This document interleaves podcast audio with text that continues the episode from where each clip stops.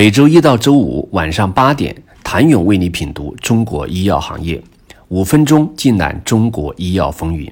喜马拉雅的听众朋友们，你们好，我是医药经理人、出品人谭勇。五月二十七号，石药集团发布公告称，董事会批准在科创板上市的初步建议。这是继君实生物之后，又一家港股医药企业选择在科创板实现 A 加 H。其实这并不是石药第一次回归 A 股。去年三月，石药集团附属新诺威制药登陆 A 股创业板，石药集团完成红筹加 A 的新阶段资本布局。新诺威是石药集团的保健食品板块，进军 A 股以后。新诺威的高点市值超过百亿人民币。对于宣布考虑科创板上市，石药集团表示，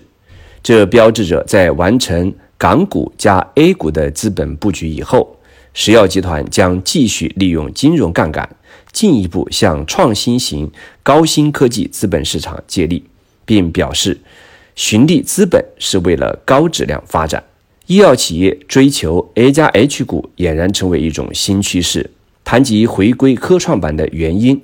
君实生物曾经表示，发力创新药对于资本的需求往往较为庞大，而科创板相较于新三板，市场更为成熟，且投资者范围更广阔，可以改善公司的市场认受性，而且其对披露、企业管制以及内部控制的要求比较严格。更为重要的是，相较于上交所上市的 A 股，具有更高的流动性，其估值又较新三板上市的内资股更高，预期可加强公司的资本构架。二零一九年，石药集团的研发费用已达到了二十亿元，较二零一八年大幅增长了百分之四十九。目前，石药集团的在研项目有三百多项，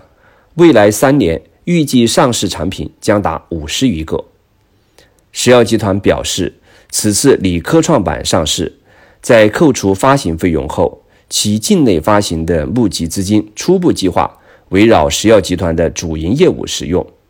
希望依托科创板的优质平台，继续以创新为驱动，向世界一流药企的目标持续迈进。一方面，随着一致性评价、带量采购政策的实施，使得药企在仿制药方面的利润逐步下降；